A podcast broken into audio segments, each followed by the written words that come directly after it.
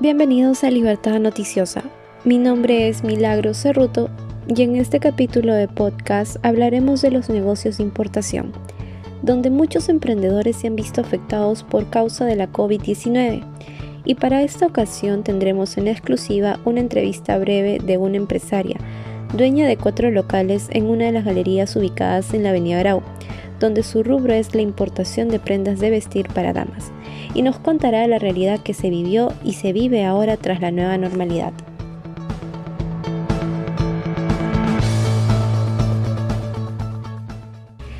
A raíz de la pandemia y todo lo que ha sucedido eh, de acuerdo a los acontecimientos, en el negocio, ¿cómo era trabajar antes de que entráramos en cuarentena y la pandemia? estábamos, este, antes de la cuarentena había bastante fluidez de, del negocio, de comprar, vender, venían los clientes, este, y estábamos bien, a pesar de que eh, terminó la campaña en diciembre del 2019 y enero, febrero, estábamos bien hasta mediados de marzo que vino la pandemia y todos pensamos que podía ser 15 días, un mes, más no, cinco meses que hemos estado sin trabajar y los que hemos respetado, bueno, sin recibir nada y gastando lo que uno tiene, ¿no? Y realmente el que no tiene ahorros, hay mucha gente que se ha ido a la quiebra, pues, ¿no? Y nos ha afectado tremendamente. Y en términos económicos, ¿cuáles fueron los cambios inmediatos para el negocio? En temas económicos nos hemos tenido que primero gastar lo que íbamos teniendo y al ver de que esto se estaba prolongando, hemos tenido que reactivarnos de alguna manera, ¿no? Eh, por las páginas, este, poder vender, ¿no? Pero económicamente casi nos hemos ido a la quiebra. Y por ejemplo, eh, mencionó el tema de las páginas digitales, se refiere a las redes sociales. ¿Cómo le ha ido a la migración virtual? Porque de hecho, antes de la pandemia, me imagino que no han estado muy digitalizados. No, no, no. Antes de la pandemia, la verdad que ni nos interesaba entrar este, en las redes porque hay que tener mucho tiempo disponible de estar contestando eh, los mensajes, las llamadas y no todo lo que este, te preguntan te van a comprar, ¿no? Claro. De 100 te compran 3, 4, 5, es bastante. Este, pero en vista de la pandemia, eh, que estábamos en pandemia y que sí había todo el tiempo, nos tuvimos que migrar y la verdad que al ser pocos que hemos usado las redes, nos ha ido bastante bien. Y de hecho, pues también demanda mucho el, el tiempo, el tema de tomar fotos, de tener que contratar modelos, ¿no? Sí, se ha tenido, realmente se ha tenido que contratar este modelos, señoritas que son para poderles mandar las fotos y este se ha invertido pero realmente este es como haber invertido en vendedora, en los gastos que tenía mensual, ¿no? El alquiler que gracias a Dios nos lo bajaron. Entonces, yo suponía como que estábamos pagando el alquiler normal y este y estaba gastando en la modelo y en las páginas y bueno, sí, gracias a Dios hemos podido recuperar, ¿no? Al comienzo no entramos a las redes, pero ya llegando al cerca del tercer mes empezamos a entrar a usar las redes porque no teníamos, pues veíamos que la plata se iba, se iba y no había ingresos y estábamos con toda la mercadería varada que habíamos traído.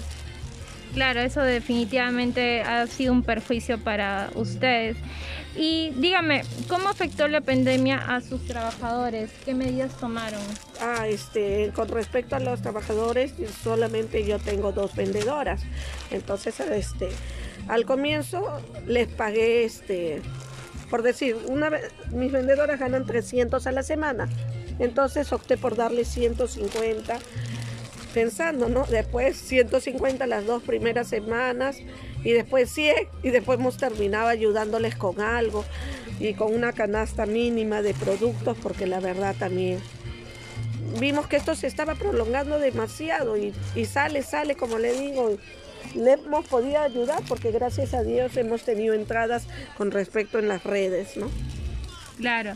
Y, bueno, cuando ya levantaron la cuarentena, y este, se pudo reactivar la economía, ¿cómo ha sido retomar las actividades nuevamente por, eh, de forma física? Ah, empezamos este del teníamos tres tiendas, en dos tiendas habían una vendedora cada una y yo trabajaba en la otra tienda. Este nos quedamos con dos tiendas porque no sabíamos si la gente iba a responder, ¿no? Al comienzo estuvo un poco bajo, pero como teníamos novedades que la habíamos vendido por redes, más no en físico en la tienda, empezaron a llegar clientes de provincia y ellos nos han comprado. Como que para ellos era todo nuevo y hemos podido, aunque nuestro margen de ganancia se ha visto reducido realmente, ¿no? Y dígame, ¿qué diferencia notó respecto a antes?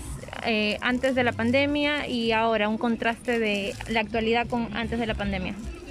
Ahorita, este, antes de la pandemia, la fluidez económica era muy buena, estábamos en crecimiento, eh, eh, no estábamos, no nos sentíamos afectados realmente por nada. Después de la pandemia, este, si por decir yo ganaba un 30%, ahora ganamos un 15%, porque lo que queremos es darle vuelta al dinero y a la inversión, ¿no?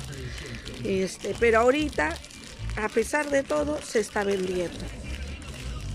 Claro, y eso me imagino que eh, de todas formas se trata de, de subsistir ante esta situación. Sí, ajá, pero no solo subsistir, sino eh, querer ganar algo, porque imagínense, nosotros traemos mercadería de China, el dólar, hemos traído a dólar a 3.45, ahora está casi 4, y entonces este, ahorita sí nos está perjudicando la situación política porque el dólar se ha levantado y esperemos que esto baje, ¿no? Porque si no lo que vendemos, así hayamos dicho que ganamos 15%, no nos va a alcanzar para comprar dólares y traer el mismo monto de mercadería, ¿no? Claro, y, y ya para finalizar eh, en esta pequeña entrevista, ¿cuáles son las expectativas que tiene usted para el negocio con la nueva normalidad y bueno, también con, con el nuevo gobierno que está por entrar? Bueno, en realidad quien entre, lo que queremos es que eh, el Perú no produce todo, el Perú produce algunas cosas, las maquinarias, tela, hasta productos, es importante seguir importando. ¿Por qué? Porque así hacemos que el mercado nacional, la producción nacional, también se impulse a hacer mejores modelos, em, mayores diseños y competir, ¿no? Entonces, y traer importado no significa barato. Traer importado y pagar impuestos es vender caro no es vender barato, como la gruesa idea que tienen el resto, ¿no? Entonces, quien salga, esperemos que, que no vaya en contra de la economía porque tenemos que crecer. Claro, de hecho eso es muy importante y pues definitivamente el tema de la economía y, y, las importaciones se están viendo muy tocadas en este, en este, en este nuevo gobierno que está por entrar, ¿no? Bueno, señora Rocío, de verdad ha sido un placer poder conversar con usted.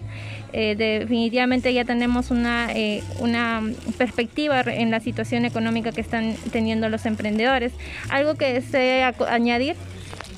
Sí, que esperamos, este, a nombre de todos los em, emprendedores que estamos acá en importaciones, sobre todo, que es mi rubro, que nos dejen trabajar, que nos dejen seguir, porque nosotros aportamos, nosotros traemos mercadería sin evadir impuestos y pagamos, y los impuestos no son baratos, caros, entonces pagamos todo.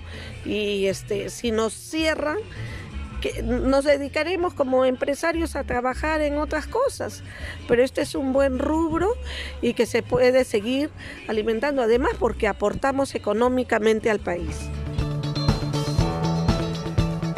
Muchas gracias por la entrevista. Y como ya escuchamos, la situación no ha sido nada fácil para aquellos emprendedores que no han tenido la oportunidad de crear presencia de su marca en las redes sociales. Y esperemos que con la llegada de las vacunas y el nuevo gobierno, la situación mejore para quienes la luchan día a día. Eso ha sido todo por hoy y nos vemos en un siguiente capítulo de Libertad Noticiosa.